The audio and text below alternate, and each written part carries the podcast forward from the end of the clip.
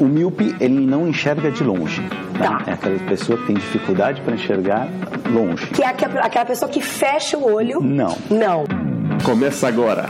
Não consigo ler nada. Miopia.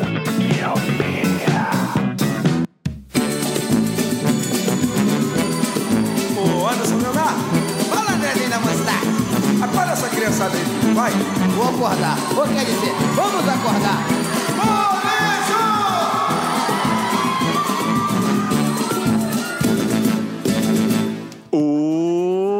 Olá, Miope! Seja muito bem-vindo, bem-vinda a mais um podcast Miopia. Fique à vontade, limpe suas lentes e ajeite seu fone, porque estamos só começando.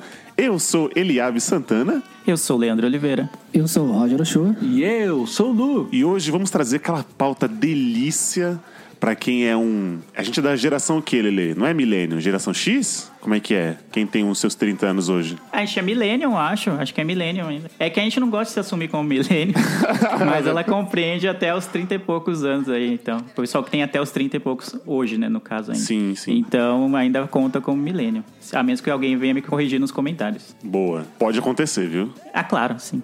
Eu corrigiria também. Então hoje vai ser aquela pauta milênio. Hoje vamos falar nossas brincadeiras de infância, aquelas brincadeiras pré-internet, onde não tínhamos tecnologia ali. O máximo de tecnologia que poderia ter era um telefone fixo, e isso era muito caro, era o preço de um sítio para você ter uma linha. Então, o que, a gente se fazia para se virar quando éramos jovens, éramos moleques, éramos os canelas cinzentas? O que brincávamos, do que brincávamos. Mas antes, Leandro, a gente pular a mula, como é que as pessoas podem ajudar o Miopia a criar mais pautas millennials como essa? Mais pautas Millennium. O Millennium tem uma carga negativa né, nela, né? Tipo, ninguém quer ser o Millennium, parece que é uma coisa muito ruim. É verdade, né? Mas se as pessoas gostam do nosso podcast e querem ajudar, uma das formas, eu sempre digo aqui, é compartilhando com os amigos, que eu acho muito importante isso. Se você tem amigos que brincavam na rua com você, e você, pô, faz tempo que eu não falo com ele, vou mandar esse episódio aqui porque vai dar grandes lembranças, então acho que essa é uma boa hora. Mas se você quer, além disso, ajudar financeiramente o Miopia, você pode fazer isso de duas formas: pelo Padrim ou pelo PicPay. No Padrim você entra lá em padrim.com.br, cria sua conta, procura por Miopia e vai encontrar os nossos dois planos: o plano de um real e o plano de cinco reais por mês.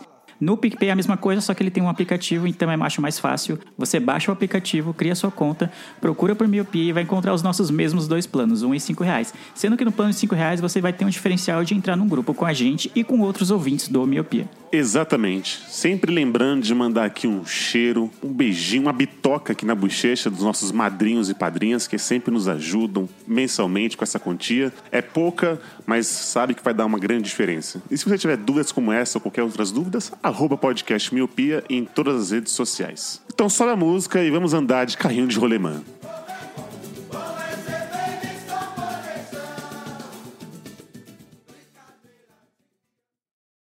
I just wanna go back, back to 1999.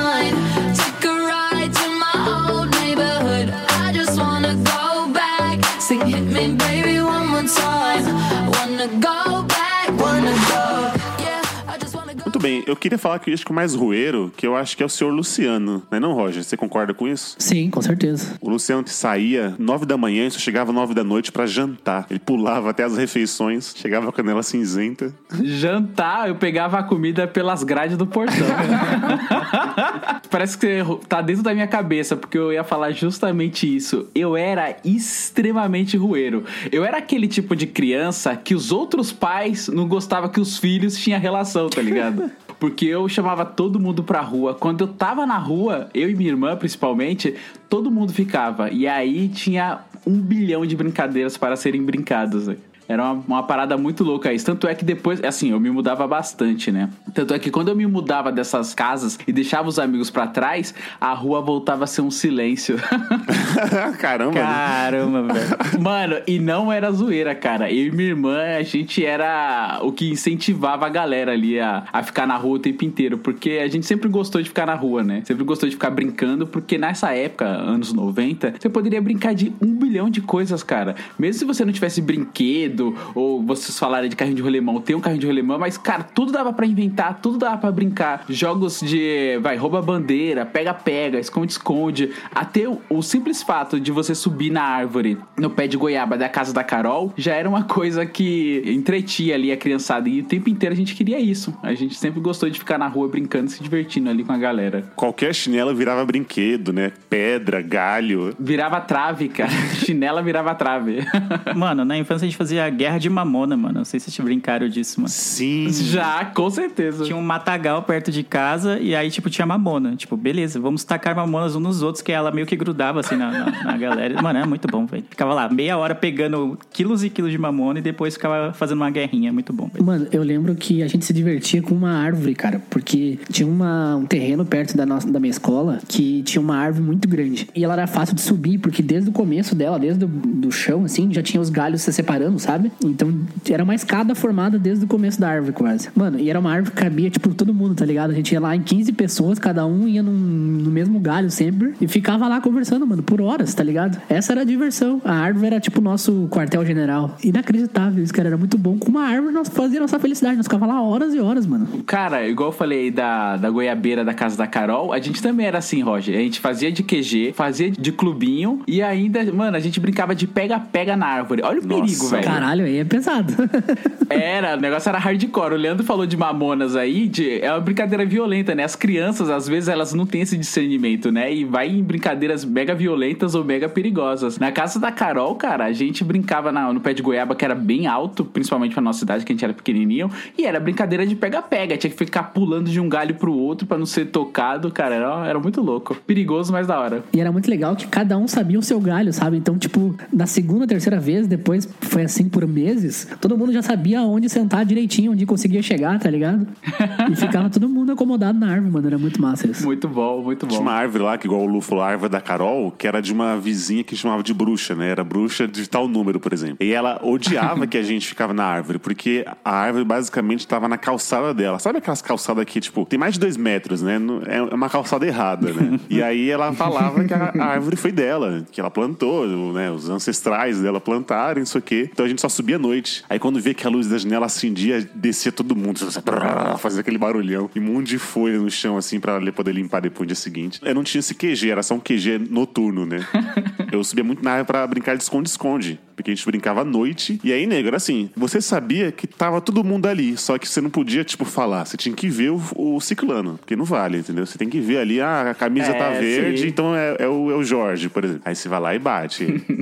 A esconde-esconde é muito bom, né? Que é o padrão de toda a vila, né, mano? Todo mundo brincava de esconde-esconde, velho. Era muito bom. Esconde-esconde era a minha brincadeira favorita quando eu era criança. E eu era muito bom, mano, modéstia à parte. Eu me escondia nos lugares que, tipo, parecia ser tão óbvio, mas o jeito que eu me escondia as pessoas não se achavam, sabe? Tipo, sei lá, eu me abaixava atrás de um vaso de planta, que era um bagulho que ninguém ia nunca procurar, mas como era um bagulho que parecia óbvio, ninguém ia se esconder. Daí eu me escondia e o pessoal ninguém me achava, mano. Era muito Eu não bom. precisava né? me esconder muito bem, não. Eu usava outra técnica. Quando o cara que tava batendo, ou a menina, né, que tava batendo o cara, né, que a gente chamava, né, que tava com ela pra procurar os outros, ela tinha que ficar meio, né, na espreita, indo pra lá, indo pra cá. E às vezes ela encontrava alguém. Quando ela encontrava alguém, ela voltava correndo pra bater a pessoa, óbvio. Então, quando ela tava correndo de costas pra, em direção a- ao lugar onde você tem que bater a pessoa, ela não tava vendo, né, porque ela tava de costas. Então, quando a pessoa tava de costas indo bater alguém, eu ia atrás dela correndo e, e- e me batia e me salvava, entendeu? Nossa, você era muito cretino. muito, cretino. Eu Cusão. odiava você, então, Leandro.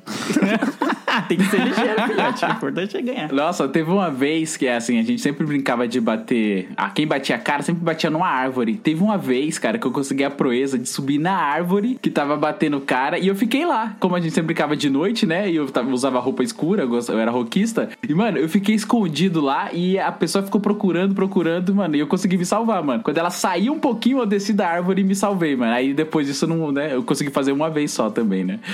Mas vocês brincavam com o último salva o mundo ou, ou sem o último salva o mundo? O último salva o mundo. Não, sem o último salva o mundo. Era cada um que se salvava e já era. Ela não gostava, que você batia 15 pessoas. Aí se o último se batesse, aí você perdia Já tudo. era, Tinha que é. bater de novo. Aí, mano, como assim, velho? É, é injusto pra quem tá batendo o Nossa, cara, né? demais. Uma vez eu fui me esconder num, terreno baldio, eu fui pular o terreno, e aí quando eu pulei assim, um prego enferrujado entrou no, no meu pé, sabe? No... Caralho. Pulei assim, aí eu falei, nossa. hum, machuquei. Aí quando eu levantei o pé, veio a madeira junto. Falei, hum, Ah, Mano, na categoria coisas que a gente conseguiu enfiar no nosso corpo que não devia. Ô, louco. Meu Deus, o que, que tá acontecendo? Já começou, já. Vamos lá.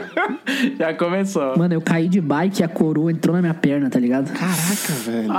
O dente inteiro, assim, tá ligado? Foi foda, eu tenho a cicatriz até hoje. mano. Coroa é a parte onde vai a corrente, é isso? A correia, isso. aí, isso. Nossa, Nossa, mano. velho. Mano, sério, eu tenho uma pinta grande assim na, na canela que é da, da coroa que entrou, mano. Eu lembro que ele não saiu nem sangue, saiu, sei lá, um, um pus branco. Eu pensei, nossa, foi tão fundo que passou o sangue, tá ligado? Derreteu o osso, né? Tá saindo o osso. Aí a gente falava o que era. Tá na carne viva. Carne viva, não. Tá na carne viva. isso, isso, muito bom, velho. Que viagem, né? Carne viva. Pô, uma vez, uma história um pouco triste. Tava me escondendo, né? No é, esconde-esconde e tal. E eu tô lá por muito, muito tempo. Aí eu tô saindo assim, eu tô olhando, aí eu tô olhando, aí eu tô chegando próximo, tô chegando próximo, aí eu me bati. Aí depois eu vi que todo mundo tinha desistido da brincadeira. Eu tava lá escondido, igual um trouxa. tá ele. Música triste do Naruto. Tururu.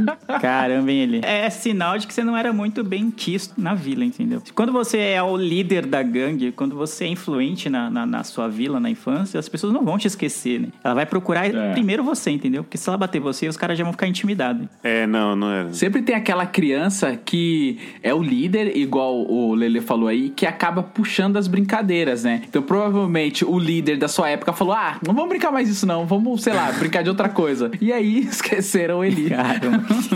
Foi, mano. Nunca neguei que eu era o cara que sofria muito bullying né, nessa época. Numa dessas esconde-esconde, coloquei o pé no formigueiro e não percebi. É, foi no mesmo terreno. Esse terreno não era muito bom, não. viu? Caramba. Não, só ia puxar a parte de terreno baldio. Acho que se a rua tivesse um terreno baldio, cara, era o- a parte onde as crianças ficariam brincando, né? Terreno baldio sempre é uma coisa muito perigosa. Eu também já me machuquei em terreno baldio. Fui pegar chuchu lá pra um velho cachaceiro. E aí eu, me, eu escorreguei, meti a mão na, na garrafa e cortei também. Nossa. Então terreno baldio era sempre um lugar muito perigoso e as crianças adoravam essa parada, A né? gente não tinha limites, né? Não tinha essa noção do. Igual o Leandro Não. falou, mamona. Mano, você pega no olho. Se pega no olho. É o pré-paintball. Muito bom, mano. Pior que é. Nossa, mas terreno baldio fazia a alegria da galera, né? Eu lembro que terreno baldio ou virava campo pra jogar bola ou virava pistinha de bike, tá ligado? A galera fazia uma trilha de bike, fazia uns morrinhos com as terras, ele passava de bike lá. Na tua cabeça, tu tava fazendo aquela pista de Sim. motocross, né? Numas rampas gigantes, mas na, na verdade era só umas rampinhas. Exato. Era só pra dar um saltinho assim, se dar aquela empinadinha já era, já era suficiente. Mal saía as duas rodas do chão, mas na tua cabeça tu tava dando aquele salto do que nem o Travis Pastrana, tá ligado? Que nem o Dave Mirra, né? voando, tá ligado? Acho que a única coisa que eu colocava na minha bike pra parecer mais legal assim era colocar o Yakut na roda Sim, pra ela fazer motor. aquele barulho de moto. Tampa de manteiga, Pô, tampa de manteiga também, tá ligado? Um teco de garrafa pet. Só queria ser os motoqueiros. De bike, quando eu não tinha freio, eu freava com tênis a roda de trás. Vocês faziam isso? Ah, Com de lei? Mano, eu fiz isso uma vez, depois de adulto, e deu uma mó merda. Da adulto pode dizer, né? Eu já tinha 17, acho. A gente foi de bike no morro, aqui na cidade, e pra descer o morro eu tava sem freio. E eu botei o tênis na roda, né? Certo. O pé pra frear. Quando eu cheguei na minha rua, no nível do mar novamente, eu olhei meu tênis, tava um buraco e minha meia aparecendo, tá ligado? Nossa. A sola derreteu. É, não, normal. Isso acontece, né? Por que você achou que isso da- daria certo, entendeu? que ideia genial. Mas, mano, de bike eu brincava muito. Eu fazia uh, pega-pega de bike. Vocês já fizeram isso? Olha aí, Nossa, é- isso é um X-Game. É, mano, a gente ia de bike um atrás do outro, daí tu tinha que encostar o teu pneu da frente no pneu de trás do cara, sabe? Aí ele tava pego, aí ele tinha que ir lá e pegar outra pessoa. Isso dá uma merda também. É, não, pra alguém cair um tombo era facinho, né? Nossa, você é louco. Mas eu gostava de bike. Quando eu morava no, no glorioso CDHU, a gente fazia corrida de bicicleta dentro da área comum do prédio. Ah, que então, delícia. obviamente dava merda, né? que beleza. Por que não, né? Aí ficava, sei lá, 10 moleques numa área comum que era pra passar dois pedestres, assim, um do lado do outro, entendeu? Meu Deus, mano. Mas era muito bom, mano. Era muito bom. Tipo, a rua é enorme lá fora, mas vamos ficar aqui dentro, né? Sim. Criança é isso, cara. Criança é ruim. eu tenho duas aqui, eu sei o que eu tô falando. Quando eu, eu brincava de bicicleta assim, a- acho que assim, toda criança quer ter um clubinho. Então qualquer coisa é motivo pra ter o clubinho. Então quem tinha bicicleta tinha um clubinho e a gente ficava dando um rolê no, no próprio bairro. Então o que a gente fazia? Tinha os, os orelhões que eles tinham tipo um, um adesivinho colado no adesivinho verde que ele tinha o número de série do, ou a data lá do, do orelhão. Orelhão. Era um negócio interno lá da telefônica. Então o que, que a gente fazia? A gente pegava esses adesivinhos, arrancava e colava na bicicleta e falava que quem tinha esse adesivinho colado era do clubinho, entendeu? Então quem não tinha, Tipo, motoclube, Nossa, né? era o Sons of Anarchy, né? Cada um tinha sua identificação lá. Tipo isso, mano. Tipo isso. E aí, quem não tinha o adesivo eram os nossos rivais. Então a gente ficava dando rolê no bairro pra ver quem tinha o adesivo. Quem não tinha, a gente ia querer arrumar confusão e arrumar briga, mano. Olha as ideias. Caramba? O Lu inventou a Sun Curl quando era pequeno. Era tipo isso, mano. Criança é foda, velho. Criança é Que ruim. vândalo, né? Que vândalo. Tinha uma lavagem de carro perto da minha Uhum. casa e era aquelas lavagens de que não tem cerca, sabe? Que é aberto o terreno assim. Só que no final de semana não fica ninguém lá. Fica só a rampa dos carros e tal. Tudo, e tudo aberto, né? Mano, virava o nosso parque de diversão no domingo, tá ligado? Que não tinha ninguém na lavagem, nós ficar subindo nas rampas onde os carros iam pro pessoal lavar, Uhum. lavar embaixo, sabe? E, mano, nós passava o dia inteiro naquilo, sabe? Subia a rampinha, descia a rampinha, subia a rampinha, descia a rampinha, mano. Era a diversão da, da, da criançada. Sem perceber o perigo, né? Ver a hora de cair daquela rampinha, se machucar, mas, mano, criança é destemida. Não, se caísse, desse uma merda gigante, mano. Se pega a rampinha no olho, Ô, Leandro, pra você falar como eu não era tão bem querido, uma vez eu ganhei uma bike é, da minha tia. E aí, só que assim, ela, ela esqueceu de falar que a bike era da filha dela. Então você imagina qual era a cor da bike. Era rosa com um cesto. Ela, não. não, mas tudo bem, é porque ela não quer mais andar, não sei o que, mas a bike tá boa. Aí eu falando assim, não, não quero, né? Essa coisa ah, que homem não usa rosa. Aí a mãe, não, é só tirar o cestinho e tá ótimo. Agradeceu. Ai, tinha cestinha, né, mano? Puta. Porque ela é aquela, tipo, que tem uns aros diferentes, né? Tem um que é mais reto. Ela tinha aquela meio que uma, um vão na frente, sabe? Que é pra mulher não precisa. Ah, tinha a curvatura pra Isso, baixo, pra assim, mulher não precisa né? levantar É. a perna, entendeu? Tipo uma bis, né? Tem aquele vão no- na frente. Uhum, É, o quadro é diferente. Isso, então, tipo, ah, não, só tirar o cesto aqui tá ótimo, sabe? Aí eu andei um- só um pouquinho, aí fui zoado, né? E aí eu fingi que quebrou a bike, sabe? Deixei ela tomando chuva, tomando não sei o quê. Caramba. Aí você nunca mais andou com ela? Não, porque eu fui muito humilhado. Cara, mas dava pra comprar um spray, velho. Comprava o spray e pintava a bike e já era, velho. Era uma ideia mais fácil, né? É, não pensei nisso. A desculpa dele, Leandro, ah, eu fui tirar o cestinho e acabei destruindo a bicicleta no rolo É, compressor. caramba. Desculpa. Não, tinha. Acho que até na própria bicicletaria, às vezes, tinha aqueles spray que, que a tinta, né, pegava, né, no quadro, assim, da bicicleta. Então você conseguiria. Ou então até em oficina, às vezes tinha dando sopa lá, você trocava ideia com alguém lá da oficina mecânica. E eles arrumavam pra você um, um pouquinho do spray, você pintava a bike e já era. Se a gente se conhecesse nessa época, eu ia te levar no boy, mano. O boy, ele tinha bicicletaria, que era, era tipo o mago da bicicleta no bairro. Qualquer problema, qualquer coisa, levava no boy que ele consertava ou arrumava. E como a gente era todo mundo amigo, só falava assim: ah, passa uma mãozinha de qualquer coisa aí, ele passava a ter graxa na sua bicicleta Exato. e O você. importante era não, não ficar sem andar de bicicleta. Ou então você podia levar na bicicletaria e tentar bater um rolo com outra, entendeu? Mano, eu lembro que a, quando eu era pequeno, tipo, a, o sonho da galera era ter uma bike de adulto. E o pessoal mal dava pé, sabe? O pessoal tinha que subir na bike de lado, mas Nossa. queria porque queria ter uma bike de adulto. Tinha isso com, na vila de vocês? Esse aí foi o início né, que marcou minha vida de ir contra o hype. Olha porque aí. todo mundo queria ter essa bike de adulto. E eu estava muito satisfeito com a minha bike Aro 20, laranja, inclusive, não era rosa, mas era laranja. O quadro era laranja, o, o guidão né, era laranja e as rodas também eram laranja. Então era ela totalmente laranja. então eu estava muito satisfeito com o Aro 20 porque eu era muito pequeno, ainda sou, né? Então imagine como eu era naquela época. Então eu tava suave com aquele tamanho. E eu via o pessoal, mano, mais baixo do que eu e andando naquelas Aros 26, né? Que é a famosa aro né, de bicicleta de adulto. Eles mal conseguiam sentar na bicicleta, mano. Eu falei, meu Deus, mano, qual é a chance de eu andar nesse bagulho aqui? Não, eu fiquei de boas. É tipo aquelas bikes antigas, sabe? Que tem uma roda gigante na frente, uma pequena. E assim, uma criança naquela bike, você fica, meu Deus, como é que ele vai descer daí, mano? Nossa, isso me fez lembrar como eu aprendi a andar de bicicleta. Meu pai sempre foi meio brucutuzão, assim, né? Porque como ele aprendeu na marra, ele queria que eu também aprendesse na marra. E ele tinha uma bicicleta Monarch. Não sei se vocês conhecem, é uma bicicleta antiga que no meio do quadro dela, ela tem um, um círculo. É, Sim, eu sei qual é, eu sei, eu já vi muito essa bike. ah, a bike do Jaiminho Carteiro. É, tipo a bike de amigo carteira, porque aquele círculo lá, eles colocam uma bolsa redonda, né, ali dentro. Aham. As pessoas normalmente não tinham essa bolsa, então meu pai falou que ele aprendeu naquela bicicleta como? Enfiando uma perna dentro daquele círculo. Ué? Entendeu? Meu Deus do céu. É, pois é, aí tipo, você ia pilotar a bicicleta igual o Ace Ventura, sabe? Com o vidro quebrado e a cara pra fora. Ah. Porque você fica todo torto, né, mano? E eu não conseguia, velho, porque eu não sabia nem na bicicleta laranja do Leandro, quanto mais na bicicleta de adulto, com a perna dentro de um círculo e o corpo metade pra fora. Eu não conseguia. Ele ficava puto. Puto. Aí o que, que ele fez? ele foi lá e comprou uma bicicleta menor pra mim. Conseguiu juntar dinheiro lá, sei lá, no rolo e me deu uma bicicleta pequena, que eles chamavam de BMX, né? Aquelas menorzinhas. Aí beleza, ele me deu a BMX, a primeira lição, não tinha rodinha, não tinha porra nenhuma, ele falou: desce essa rua aqui. Aí eu falei, beleza. A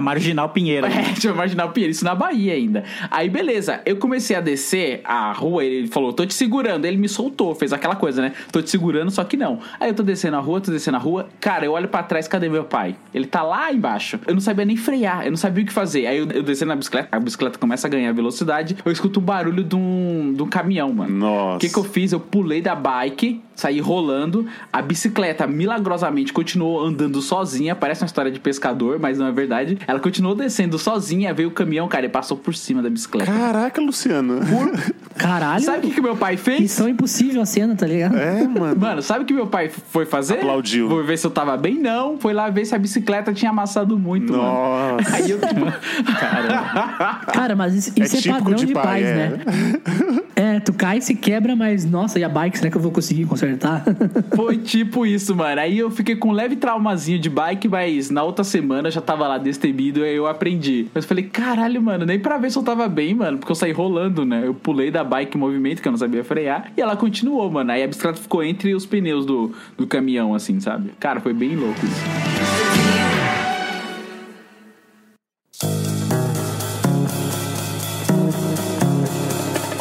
Falando sobre as brincadeiras aí, a gente tinha um, um certo calendário, né? Porque as brincadeiras tinham certas as épocas. As épocas de bolinha de gude, as de pipa, as de peão. Né? E aí, assim, você tinha que, por exemplo, se você gostava muito de bolinha de gude, só que você tem que ir só dois meses, só um bimestre pra poder usufruir des- dessa brincadeira. Aí você, ah, mas não, eu não gosto de pipa, vou ficar com só minha bolinha de gude. Aí você ficar sozinho dentro da sua casa. Porque a, a época da pipa era muito respeitado, entendeu?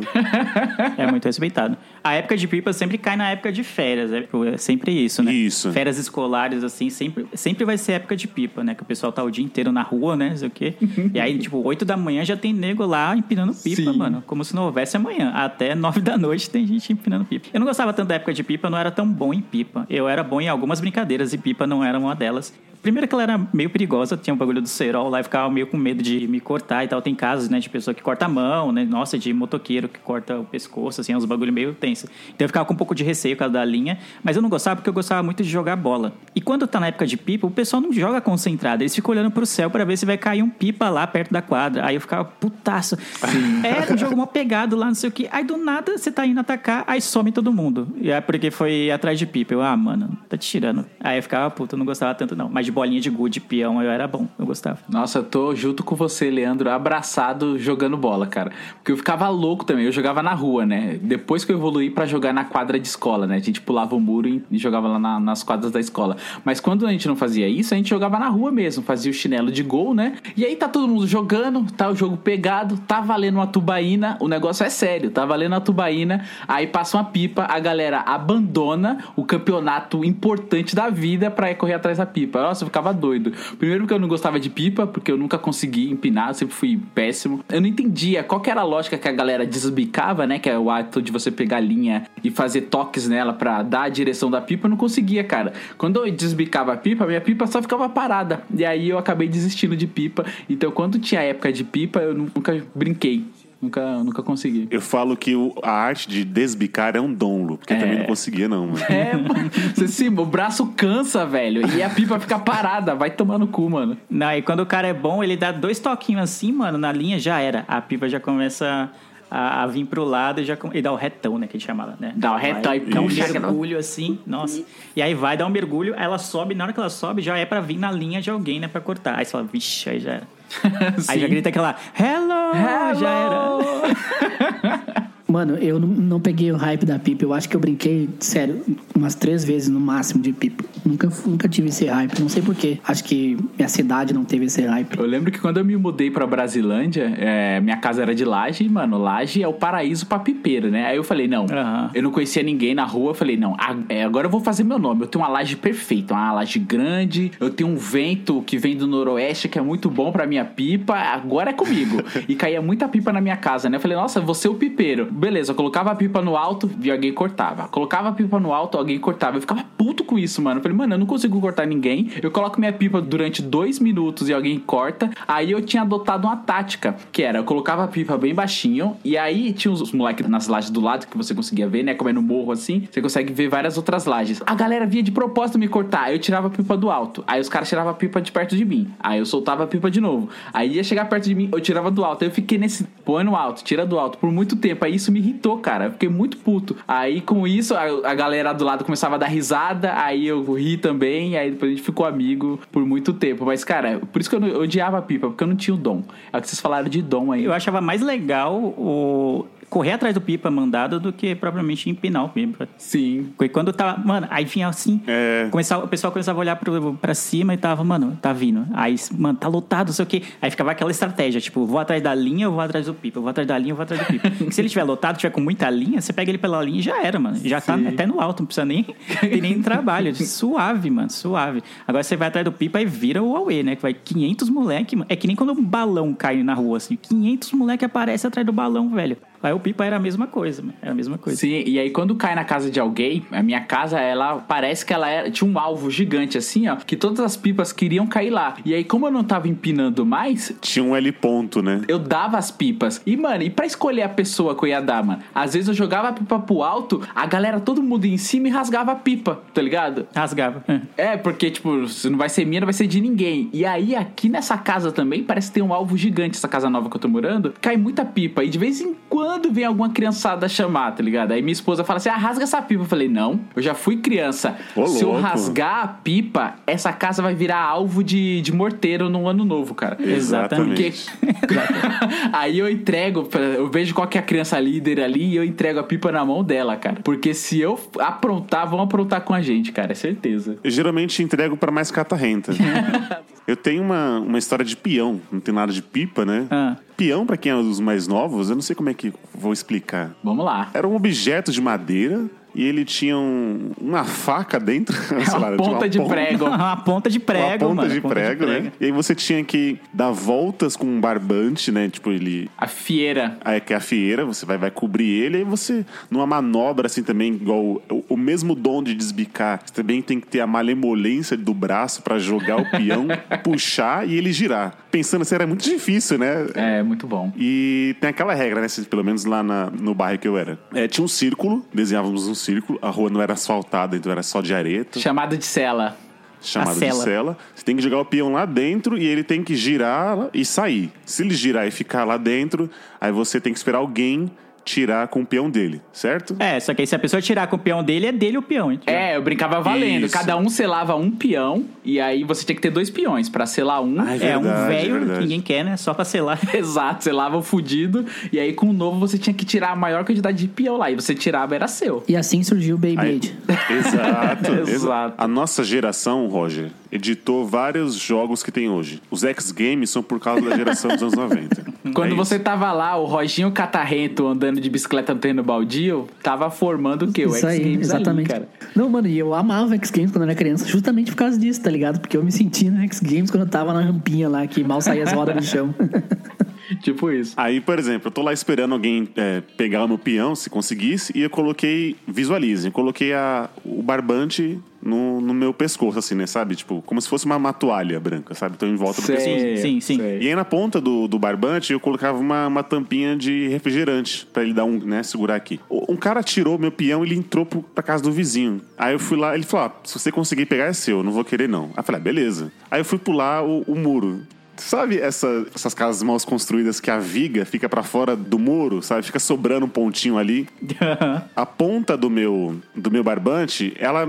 A fieira. Ô, Eli, você que rodava peão mesmo? Você não sabe nem os nomes É, do bagulho, mano. Que Não, isso? mas eu tô falando pra todo mundo entender, Leandro. Ah, tá. Então tá. Tá? Então a ponta da fieira, ela foi aqui da minha esquerda, ela foi pra direita, entendeu? Então assim, ela ficou meio que um pouco grudada aqui no meu pescoço. Vocês conseguem imaginar, não? Sim, sim. Aham, sim, sim. E aí quando eu pulei, ela fez no meu pescoço. Você virou o peão. Aí eu pulei assim, senti aquele queimado no meu pescoço. Eu Falei, mano, cortou? Aí o pessoal, nossa!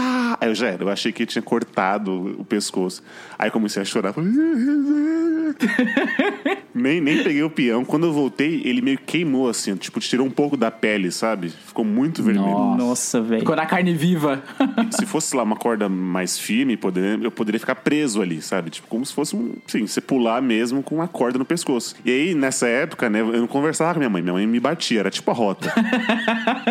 Nem pedia seus documentos, né? Já vinha direto não, no... primeiro bate, depois você pergunta.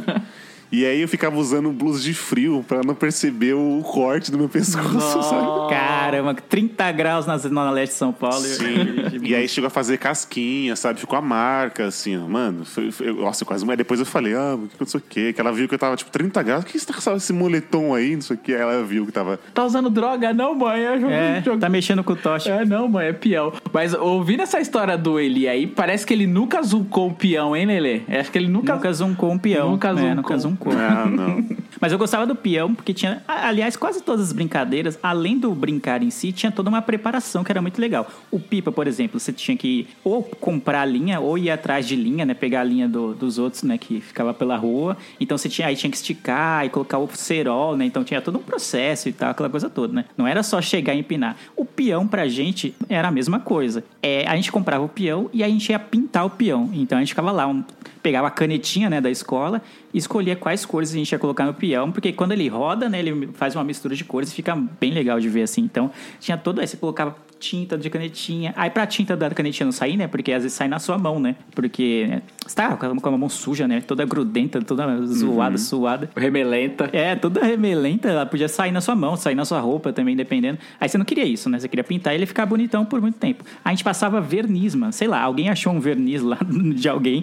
E a gente passava Caramba. verniz no peão. Aí deixava lá, Caralho. tipo, horas secando, e pintava, passava horas secando ele no verniz. Aí ficava lá trocando ideia. E aí só depois a gente ia jogar, jogar os peões e tal. Mano, era muito bom, velho. Tinha toda essa preparação antes da, da brincadeira. Sim, a primeira coisa que eu fazia com o meu peão, Lelê, antes de pintar, era arrancar a cabeça. Porque quando você arrancava a cabeça dele, você tinha mais área pra poder pintar. E Exato. aí, quando ele girava, ficava muito mais bonito em cima. Então, eu, você colocava a fieira da parte do meio até a ponta do prego. Aí você começava enrolando de baixo pra cima, né? E aí, essa parte do meio segurava. Então, não precisava da cabeça. E aí, quando você pegava ele, era melhor pra você fazer ele zuncar. A cabeça não atrapalhava você, né? O seu dedo indicador ficava em cima onde tava a cabeça. E aí, você jogava ele zuncando, cara. A primeira coisa que eu fazia era arrancar a cabeça do peão e dar uma batidinha no prego pra ele ficar mais resistente ali. Era muito da hora, mano. Exatamente, cara. Às vezes ele, o cara fazia errado, assim, fica molengo, aí você vai jogar, ele quebra o negócio. Aí já era. Mas eu gostava. Você conseguia rodar o peão e catar ele no alto, Lu? Fazia, fazia isso, cara. E meu pai que me Era ensinou. muito bom, mano. Nossa, vocês são muito roeiros. Filhote, Eu mano. Os é. caras, mano. Caralho, era bota isso, fé em mano. nós mesmo, mano. Caraca, vocês eram os profissa também, Você né? joga, aí quando você tá tirando É, a força, mano. você faz aquele puxo pra rodar, né? Só que antes de rodar no chão, você puxa ele, aí ele voltava, mano. Pô, era muito Aí foda. ele volta. Você é louco. É, rodava e vinha na mão, né? Imagina, o bagulho é um Vinha prego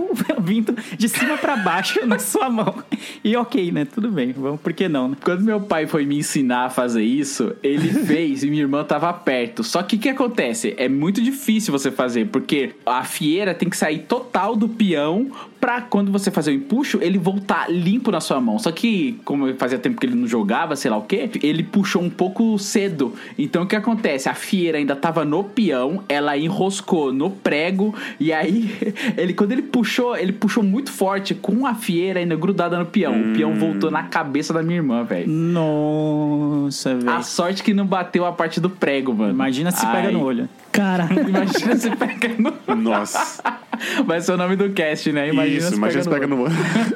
Nossa, bem assim. Ó, do peão também, pra quem não conseguia rodar no alto e já pegar na mão, tinha um esquema. Você rodava ele no chão normal. E aí, enquanto ele tava rodando, você vinha com a fieira esticada, dava uma volta em torno do peão com a fieira e aí fazia um movimento pra cima, assim. Aí você levantava o peão do chão e aí você podia pegar ele na mão também. Verdade, pode Hum, crer. É, isso fazia, é verdade. Ou pegava na própria mão É, mesmo. também dá pra pegar na tipo, mão o símbolo também, do isso. Star Trek ali, né? Com os dedos e fechava Isso, e e pegava. deixar o peão rodando na mão, muito bom, mano.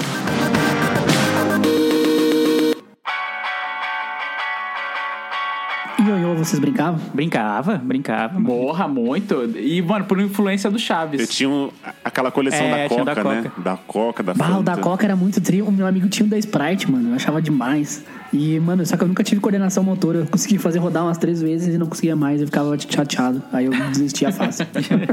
Não, eu conseguia fazer ele dormir assim, aí depois subia. Aí tinha, o, o mais tenso era fazer aquele triângulo lá, né? Pra ficar balançando assim e tal. Mas É, aí eu faço o balancinho também. Nossa, tinha uns caras que faziam tipo o Jack Chan mexendo uma espada, sabe? Ia pra um lado, ia pro outro e girava na cabeça. É. Eu ficava, caralho, que isso, mano? Um bagulho de circo, eu não conseguia fazer nada disso, tá ligado? Isso aí só o, o pessoal do Seu Madruga, né, que fazia isso. É, sim. Preciso falar de uma brincadeira que é importantíssima, eu não posso deixar de falar, que é a da bolinha de gude, cara. Eu não sei se vocês jogavam, Boa. mas acho que era uma das minhas favoritas, velho. Acho que ainda tem aqui em casa, tipo, garrafas e garrafas de bolinha de gude, porque a gente jogava ganha também, né? Não tinha essa de jogar pela diversão, né? Sempre envolvia alguma competição de você ganhar ou perder. Sim. Aí jogava o triângulo. Mano, juntava, sei lá, 10, 15 moleques pra jogar numa partida, assim. Aí fazia o triângulo, cada um selava as suas, aí, aí começava a jogar. Era muito bom, mano. Era muito bom demais. Eu joguei bastante e eu gostava muito quando o pessoal tinha aquelas olhos de gato, tá ligado? Que era uma transparente, que por dentro era só um. Olhos de A gato. gente como é? chamava de carambola. Sério? Aham. Aqui a gente chamava de olho de gato. É uma transparente e por dentro tem tipo uns risquinhos assim, bem parecido com o olho do gato mesmo. Ah, a gente chamava de americana essa. Eu chamava de carambola. Cada um de um nome. Aquela era as raras, né? Tipo, tu tinha que ganhar umas três partidas pra ganhar uma, tá ligado? Nossa, ela era 20 centavos, mano. Você é louco, era muito cara. Ah, mas tinha aquelas que era toda branca, que a gente chamava Leiteira. de leiteira. Leiteira, isso, isso, isso. Nossa, muito bom. Mano, a leiteira, ela era muito bonita e ela tinha umas leiteiras que até tinha uns toquinhos azul nela. Isso, isso. Só que o problema dela é que as- elas eram muito frágeis, mano. Se você batesse muito forte na leiteira, ela explodia, velho. Era muito É, foda. mas ninguém selava a leiteira. Lá na vila, ninguém selava a leiteira. A leiteira era Exato, tipo, valia exato. 10 de uma, algo desse tipo. Então, se você conseguia ganhar, era porque você rapelou o cara inteiro, entendeu? O cara teve que selar até a leiteira porque ele tava sem nada mesmo. Não, era assim, o pessoal tinha 30 normal, umas 5 olhos de gato e uma leiteira. A leiteira era rara das raras. A leiteira era. Aquelas, o- era o bulicão, que era uma gigante também. Buligão, buligão, buligão. Vocês tinham um pato de vocês? Porque assim, eu, o Lele tinha várias garrafas. Eu também, mano, eu tinha uma caixa de uva. Minha mãe tinha. Eu lembro que uma vez ela comprou uma caixa de uva, né? Que veio naquelas caixinhas de madeira. Era bem bonitinha, bem selada. E aí, cara, eu consegui encher uma caixinha daquela só com bolinha de gude. E aí eu tinha um pato, que era o Edgar, mano. O Edgar, ele era muito ruim. E eu sempre jogava valendo com ele, mano. Alô, Edgar? Eu ganhei muita. Alô, se você tá ouvindo, Edgar, você me sustentou, velho. Porque eu só queria jogar com ele, porque eu ganhava muito dele, mano. Ele era muito pereba, tá ligado? Toda hora ele ia na vendinha comprar a bolinha, porque, mano, eu, mano, eu fiz minhas bolinhas tudo em cima dele, mano. Ganhei minhas carambolas, minha leiteira em cima dele. Eu tinha um também, era Eduardo, o nome com E também. Então, se você tem um nome com E, não coloque no seu filho, então, porque provavelmente É. ele vai ser pato na bolinha de gude, entendeu? Cara, a gente jogava assim. O normal era você ir, sei lá, duas a mão, três a mão, cinco a mão, sei lá, quando tá muita gente. Só que ele, tipo, ele era meu amigo assim e tal, e ele não gostava muito dos outros moleques, porque os moleques, tipo, mexiam muito com ele, assim, de zoar e tal, criava apelido e tal, e eu não fazia isso. Então ele, tipo, é, a gente era mais próximo nesse sentido. Então ele confiava em mim pra gente jogar, tipo, então a gente jogava várias partidas só nós dois, assim, no, no coisa. Era duas a mão, aí eu ganhava. Aí ele, ah, não, então vamos quatro. Aí eu ganhava, então, vamos oito. Aí vamos 16. Mano, chegou uma ele vai vez... aumentando as apostas. Sim, mano, a gente foi, sei lá, sem a mão, tá ligado? Os dois. O triângulo gigante, cheio, abarrotada de bolinha, mano. Caralho. Tá, mano, era muito legal, que dava mó medo. Aí ficava toda a galera em volta, assim, né? Mó respeito, assim, de, ô. Pra quem não jogou bolinha de gude na vida, você tem que ter um triângulo. Então, pra você ficar a mata, como a gente dizia, você tinha que tirar pelo menos uma bolinha do triângulo. Você tirava uma, aí você tava mata. Quando acontecia isso, você tava apto a tentar acertar a bolinha do seu adversário, né? A, a que ele tava jogando. E a partir daí, então, se você matasse a bolinha dele, você ganhava todas as bolinhas do triângulo. Isso era maravilhoso. Então, só que, como, o triângulo cheiaço, mano. Se você joga errado, joga lá no meio do triângulo, só a bolinha fica lá e sela, você perde o jogo e acabou, entendeu? Era muita emoção, mano, jogar esse jogo. Era demais. E aí eu sempre ganhava dele, mano. Com Metade das minhas bolinhas certamente foi dele. E tinha a bolinha de gude de adulto, que era a bocha, né? Aí sim é, é com bulicão. Viu? Ditamos outro esporte. Eu era uma criança muito criativa quando eu ia brincar com os action figures, que na época não era action figures, eram bonequinhos. É, bonequinhos, por favor. É, hominho. Hominho, eu brincava de hominho. A bolinha de gude era o poder, tá ligado? Eu fazia tipo o Kamehameha errado, o boneco era a bolinha de gude. da hora. Mano, tá aí algo que eu nunca me liguei. Bonecos e, bo- e brincadeiras subjetivas, assim. A minha imaginação não conseguia me deixar brincar de brincadeiras assim. Tipo o boneco que o Roger tava falando. Não tem como você ganhar ou perder. É como diria a Dilma, né? Nem quem ganhar nem perder vai ganhar ou nem perder. Porque vai todo mundo perder. Porque você fala, ah, você tá com o seu amigo brincando de bonecos, ó. Vocês estão com dois Power Rangers e um lutando com o outro. Não tem como definir quem ganhou ou não, entendeu? E eu não gostava disso. Não entrava na minha cabeça. Não era uma competição, né? Porque era muito, ah, eu vou soltar o poder e te mato. Aí fala, não, não, não morri. Você achou que eu morri, mas eu tô vivo ainda. É, tipo, cara, assim? era a mesma coisa, tipo, polícia e ladrão. Que é, os meninos brincavam na rua, aí eles faziam umas armas de pau, né? Não sei o que, falar, ah, matei você. Não, como você matou? Como é que vai saber se matou ou não matou? Tipo, não tem como saber, entendeu? Aí eu não gostava dessas brincadeiras. Só pra finalizar um pouquinho a, a bolinha, cara, o legal da bolinha é que ela tinha vários tipos de jogos. Tinha essa do que o Leandro falou de, do triângulo, de cela e tal. Tinha só que era mata-mata, que era só perseguição, que a gente chamava, que era só um contra o outro. E jogando, aí tinha as regras que valia palmo, valia lá e cá, que é quando você joga, a bolinha sobe no morro, aí ela volta e bate e mata. Tinha várias regras e tinha o, o três buracos, que era muito da hora também, que faziam três buracos. E aí você tinha que ir jogando a bolinha como se fosse golfe, né? Pra cair dentro do buraco. Você cai no buraco, depois você cai no outro buraco até você finalizar o, o percurso. Cara, a bolinha de gude era uma parada muito da hora, velho. Era muito bom. E só em bolinha de gude você usava uma medida de distância como palmo. Onde mais você vai usar algo assim? Tem um cara que tem a mão de raquete, ele tinha vantagem nisso, né? Na hora de fazer o coqueiro.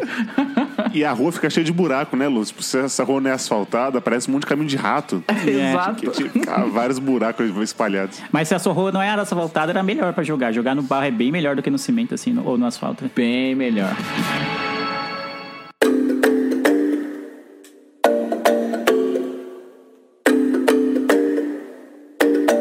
Eu quero puxar aqui a melhor brincadeira de criança de todos os tempos: o beisebol de pobre, o jogo de taco. Mano, Taco era bom demais. era demais. Quando você rebatia e o maluco tinha que correr, sei lá, uns dois quilômetros atrás da bola, mano, era genial. mano. Nossa, era muito. Daí tu ia correndo, daí tu tinha que bater a base lá, né? Aí tu vai lá, tempo a um, tempo a dois, mano. Era, nossa, era muito bom, mano. Eu Cara, quem nunca taco. jogou taco, velho, tem, tem que jogar, né, mano? É muito bom. Assim como o Lele falou da preparação do peão, a preparação do taco era muito boa, mano. Porque quem tinha um pouquinho mais de habilidade, habilidades manuais, fazia um super taco, mano. Nossa, o meu taco, cara, eu tinha escolhido a melhor madeira. Aí eu cortei com a faca assim pra fazer a apunhadora ali onde pega. Aí eu vinha com a fita isolante, enrolava pra fazer. Cara, você fazia o taco, aí você chegava na hora pra jogar taco assim, ó. A galera, caralho, esse taco, mano, o taco do Lu, velho, que louco. Era muito Tu enrolava foda. a fita na hora de onde pega a mão pra não resbalar, né? Bate um monte de coisa, mano. O meu pai pintou o meu Nossa. taco com uma tinta spray. Eu fiquei, caralho, olha só um taco personalizado, meu Deus, tá ligado? Ah, aí, ó, a tinta que o Elite devia ter usado na bicicleta dele. Exato. Exato. Olha aí. ó. A brincadeira do taco consistia o seguinte, né? Eram quatro pessoas jogando, era isso? Isso. Times de dois. Isso. Então um rebatia e aí o outro Isso. ficava atrás de uma garrafa, que é onde o time adversário tinha que jogar a bolinha. Não era isso? Isso, isso. Cada um tinha uma garrafa de dois litros de, de coca ou. Se você joga como lançador, como o Lu falou, o seu objetivo é derrubar a garrafa do time adversário que está do lado oposto do campo. Ou quando o cara rebater a bola, né, o cara do, la- do oposto rebater a bola, você ir atrás dela o mais rápido possível e tentar queimar o cara, que é o quê? Jogar a bola nele quando ele tá com o taco no alto, fora da cela. Ou então fazer o, o glorioso e raríssimo Vitória 1, 2, 3, que é quando o cara rebate pra cima, você pega a bolinha no alto, fala Vitória 1, 2, 3 e aí acaba o jogo automaticamente. Isso era maravilhoso. Exato, e você pontua cruzando, né? Quando você tá com taco, o seu, o seu parceiro também tá com taco. Então, quando você consegue rebater a bola e a bola sai da parte do jogo, quem tá com taco tem que ficar cruzando, indo de uma garrafa a outra pra poder ir marcando ponto, né? E aí, a- quando acabar a pontuação, você cruza o taco no meio do, do campo. Cruza os tacos, isso, cruza os tacos no meio, daí você ganha a partida. Taco tem- é muito elegante, né? Tem várias coisas. Quando você vai pegar o taco que, tipo, sei lá, você de- derrubou a casinha, você tem que pedir, pedir licença pra pegar no taco. É muito. É. Tem umas regras, tipo, se, não, se você pegar o taco sem pedir licença, você já era, você perde o taco automaticamente. É verdade. E tem que pegar o taco no alto. no- se você pegar o taco do chão, você perde o taco também. Era cheio de regra, né? Era um bagulho muito complexo, mano. Era muito o bom. cara respondia a mãe, mas no jogo, licença pra pegar o taco, né? Exatamente. E se você tirar o taco do buraco sem pedir tempo, é falta, você perde o taco. Então você tem que pedir tempo a um. Aí você pode levantar o taco, sei lá, coçar o braço ou ir fazer xixi, algum bagulho assim, entendeu? Se você levantar o taco e o cara que tá com a bolinha perceber que você levantou o taco, ele te queima na hora, entendeu? Ele já era. Isso. Ou derruba a casinha. É, por isso você tem que pedir tempo. Você só pode tirar o taco do buraco se pedir tempo. Aí tem o tempo A1 e o tempo A2. Você tem dois tempos só, não pode, não pode pedir mais que dois. É, além disso, no taco tinha um bagulho que é muito maravilhoso, que é as três pra trás. Tem que rebater ela pra frente, ó. Mas quando você rebate ela, e ela vai pra trás e passa pra trás da linha da cela da- ou da casinha, você faz uma pra trás, que é tipo uma penalização. Se você completar três penalizações desse tipo, né, o seu time no caso, aí você perde o taco também automaticamente. Era muito bom esse jogo, velho. É muito elaborado. velho. E era, tu podia jogar em qualquer lugar, mano. No asfalto, na terra, na brita, no- na praia. Qualquer lugar, mano, dá pra jogar, tá ligado? Ah, Como sempre, a gente jogava na área comum do prédio, jogando nas janelas dos vizinhos, e a gente não era muito bem quisto também na vizinhança. Nossa, eu joguei em estra- estrada de chão, era ruim, né, mesmo? Porque se você cair um tombo, nossa, você se ralava todo. Eu joguei muito em estrada de chão. Será que ainda jogam taco hoje? Tipo, os adultos, será? Mano, eu vou te dizer que eu joguei uns 5 anos atrás. Eu já tinha uns 25, nós jogamos taco na praia, um, um tempo desses aí. Na praia? Na praia, é. Na areia deu pra jogar? Tem uma área da praia que a areia não é tão fofa, sabe? Que quando, sabe quando a maré vem, daí ela desce, e daí a areia fica Ah, meio. tá, ela fica mais É, lisinha, mais né? lisinha, aí dá pra jogar isso. né? Porque o segredo é você jogar bem rasteira e certeira na, pra acertar a casinha, né? É, tem que ser rasteiro e tem que ser forte, porque se for fraquinho, o maluco rebate pra longe, né? Bem pra longe. E aí vai buscar. É o beisebol que deu certo, né? Sim. Cara, o, o taco, ele tem vários nomes, mano. Tava pesquisando aqui. É licença pra pegar, é, largar os bets, né? Acho que é no sul que fala os bets. É, então. O nome é original seria Bet Ombro. Ah, não, que bosta esse tá? Ainda bem que não vingou. Como é que tá no Wikipedia? O Bet Ombro, também conhecido como Bet, ou Bets, ou Tacobol, ou Bets Lombo, ou Taco. Caramba, o último é taco, meu Deus. O último é taco. O Whindersson chama do Bet, né? Lá no, lá no, no Nordeste chamam de do Bet. No Piauí, aí. Do bet, essa eu não conhecia, eu sabia do bets. Acho que era, não sei, no Paraná, sei lá, em algum lugar assim. Lembro que ele tem uma sketch que ele fala sobre taco e daí ele fala do Bet. E ah, aqui é taco, aqui no sul. É que você fala, aí eu largo os bets, né? Que é tipo, eu largo o taco, tá ligado? Tem até a expressão. E tem aquela coisa que se os tacos, quando você for cruzar, eles não se tocam, não vale o ponto. Não conta tem ponto. Que fazer, é, tem que fazer o tá. Isso, quando um passa pelo outro, você tem que se tocar os tacos, né? É, É, taco é muito simples, mas, tipo, tem muitas regras. se fosse- O taco é maravilhoso, mas eu queria puxar uma. A gente gosta das brincadeiras em que era, a gente era bom. Acho que essa é a verdade, né? A gente falou do pipa, assim, puta, ninguém era bom no pipa, então a gente meio que passou rápido sobre isso.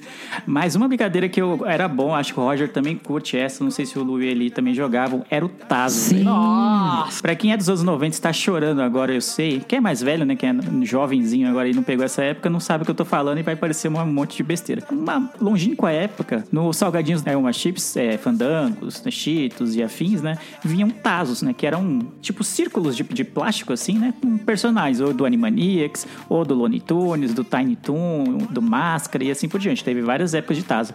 Então, cada salgadinho vinha um e você podia fazer isso o quê? Pra competir com seus amigos, que é a infância é baseada toda em competição, ganhos e perdas. Cara, e era maravilhoso, mano. Era muito, muito bom. Acho que foi, mano, seguramente, tirando jogar bola, né? Porque jogar bola é, é, é exceção. Eu acho que Tazo foi uma das que eu mais joguei, assim. Eu ficava horas e horas jogando Tazo. E o que acontecia? Você, sei lá, vai ser duas a mão. Você, cada um selava dois Tazos. E aí você tinha que bater com outro Tazo neles. E aí quem conseguisse virar um, um ou mais dos tazos conseguir, era seu, entendeu? Quando você virasse. E eu brinquei tanto disso, tanto, tanto, tanto. É muito bom, velho. O Tazo, ele é o. É tipo um jogo de cartas, né? Porque você também tinha sua coleção. Você tinha os preferidos, porque tinha os tacos, aqueles que ralava, né? Tava saindo a tinta. E tinha aqueles que tinha, tipo, tipo dupla face, que você virava pra um canto, aparecia uma imagem, se virava pro outro, aparecia outro. Os do máscara, os do Tinha os máscara. do era assim, máscara, puta então você geralmente sabia quais que você ia apostar. Eu odiava quando eu ia bater tazo, o cara colocava aquele tazo branco, que não tinha mais nenhum desenho. Não dava nem pra identificar o. Tinha o voador, que era do Animaniacs, tu encaixava um no outro e puxava com o dedo e ele saía É, voando. arma e voa. Arma e voa. O do máscara que o Lu falou tinha uma que era uma geleca pra você bater o tazo. Você pendurava meio que no dedo, É o pega tazo. é, pega tazo, e você lançava assim pra, pra poder virar os tazos. Não, esse era o batedor. É o batedor que chama, que é um taso mais grosso. Ele era tipo de. Não, esse é o Master Tazo. Esse é o Master Tazo. O que ele tá falando é o Pega Tazo, que é uma mãozinha de geleca que você prende no dedo assim, como se fosse um anel, aí você joga ele, ele gruda no tazo. Ah, assim, tá, sei, sei, lembrei, lembrei. Tive o, o batedor, né? O mega taso. Eu tive o tapetinho que tu coloca os tazos em cima e o copinho pra guardar. Porta-tazo. Eu tenho, eu tenho aqui, eu vou mandar até uma foto pra vocês que eu tenho um porta-tazo. aí. Os tazos eu ainda tenho, mas o batedor e o copinho eu não tenho mais. Eu tenho todos os meus Tazos ainda. Eu lembro exatamente o primeiro dia que eu ganhei o Tazo, que eu vi o Tazo na minha vida. Eu era recente chegado aqui em São Paulo e tal, né? E aí a gente decidiu, de depois de um tempo, ir no zoológico. E aí quando a gente foi no zoológico, eles estavam com ação de marketing pra poder popularizar o Tazo. E aí eles davam, tipo, um, dois Tazos. Aí eu peguei aquele negocinho redondo e falei, caralho, que negócio da hora. E aí, posteriormente, esse negócio virou competitivo. E aí, depois que virou competitivo, o negócio toma proporções, né? Que era jogado no, no recreio da escola. Você ia no, você descia pro recreio, a galera já ia com seu bolinho de taso na mão, assim, sabe? Pra poder jogar os modos competitivos. Aí, às vezes, você via aquela cela que tinha, tipo, uns quase uns 20 centímetros de altura, assim, que a galera ia selando. Uma torre, né, mano? Quando era muita mão, assim, era tenso, porque se você bate de um jeito e aí ele- os tazos só escorregam pro ladinho, assim, fica todo um enfileiradinho, aí é muito fácil pro cara que vem depois de você bater e virar vários, entendeu?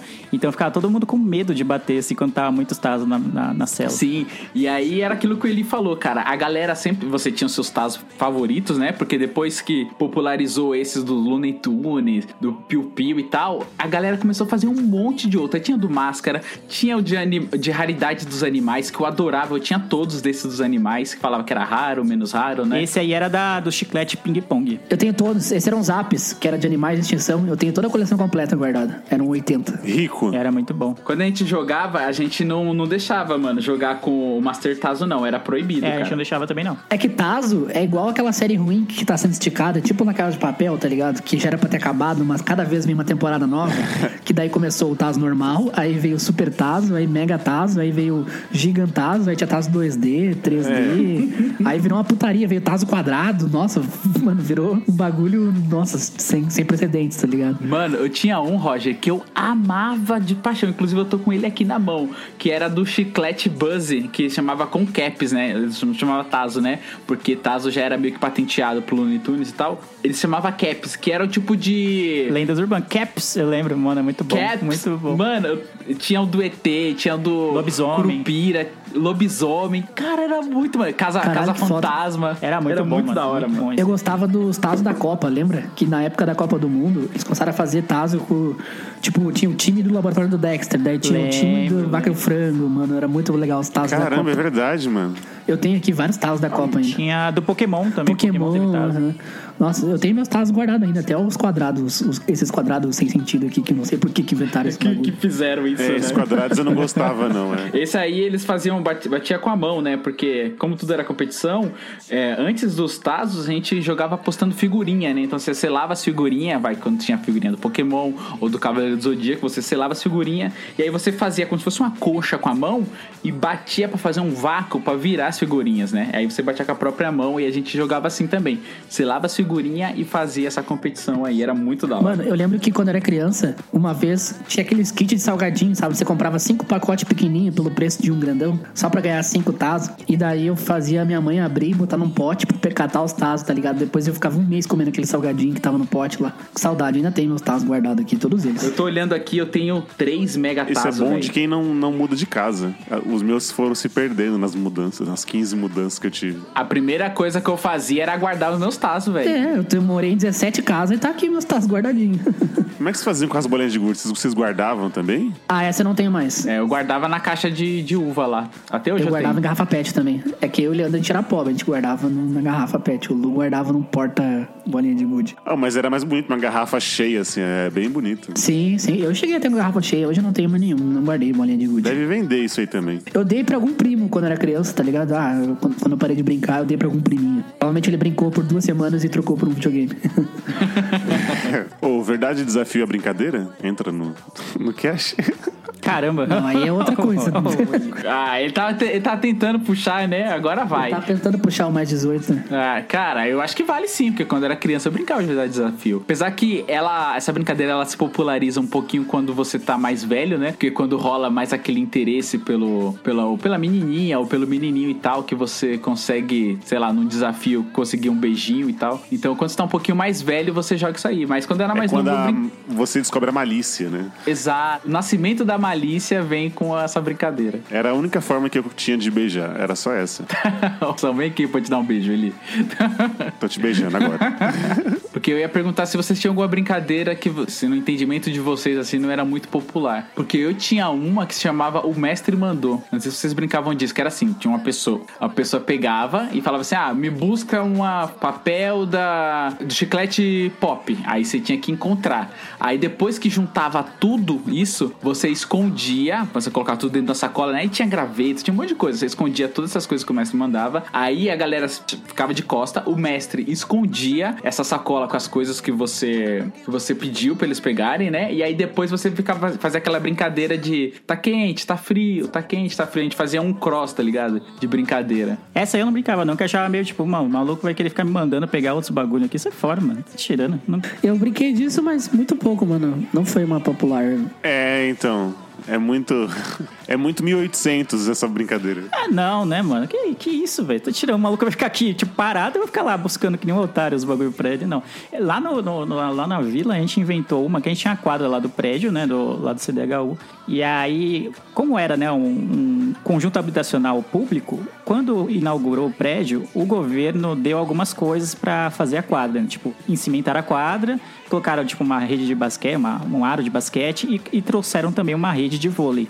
E aí, legal, a gente jogava vôlei também. Eu gostava bastante de jogar vôlei também. Era bem, eu não, tinha nenhum problema em jogar qualquer tipo de brincadeira, então eu tava brincando com tudo. E aí, um belo dia, um dos moleques lá do prédio, eu não sei como, ele arrumou umas raquetes de tênis. Só que não eram umas raquetes, tipo, nossa, do Djokovic.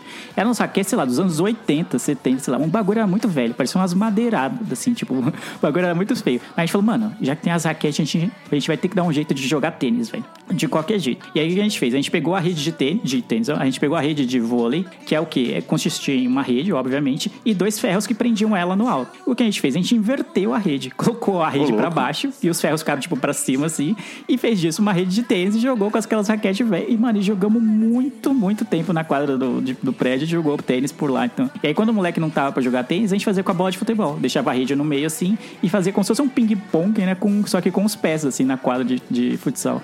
Caralho, é sempre inventando jogos é, competitivos, né? Ah, não, você tem que ter competição. Se não tiver competição, não, não tem graça. E a gente tá deixando de fora aí um monte de jogo com bola que, mano, a gente jogava demais, cara. Acho que daí daria um cast à parte só pra falar sobre brincadeiras com bola, né? É. Só de jogos com bola. Fica aí, né? Vamos ver se vai ter uma boa aceitação do público esse.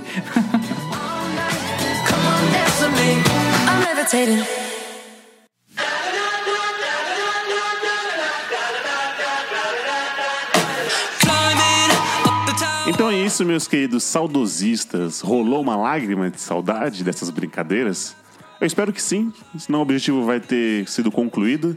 E o que a gente sempre pede pra vocês compartilhar esse cast com a sua geração aí, com a geração milênio.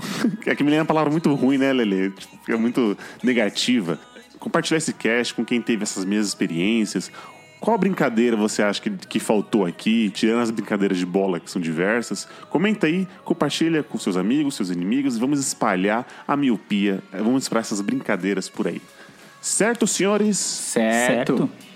Obrigado, senhores, mais um podcast gravado. Obrigado a você, Miopi, que escutou a gente até aqui. Eu vejo todos vocês no futuro e tchau!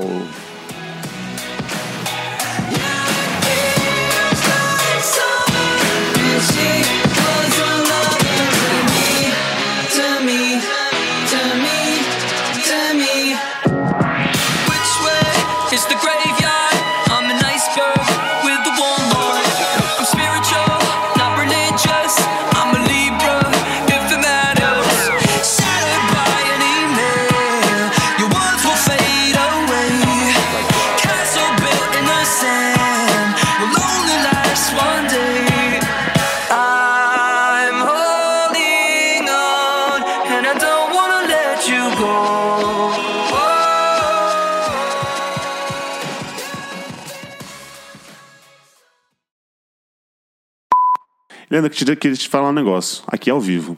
Ah. Você é totalmente um caralho. Me faz mal pra caralho. Às vezes faz bem.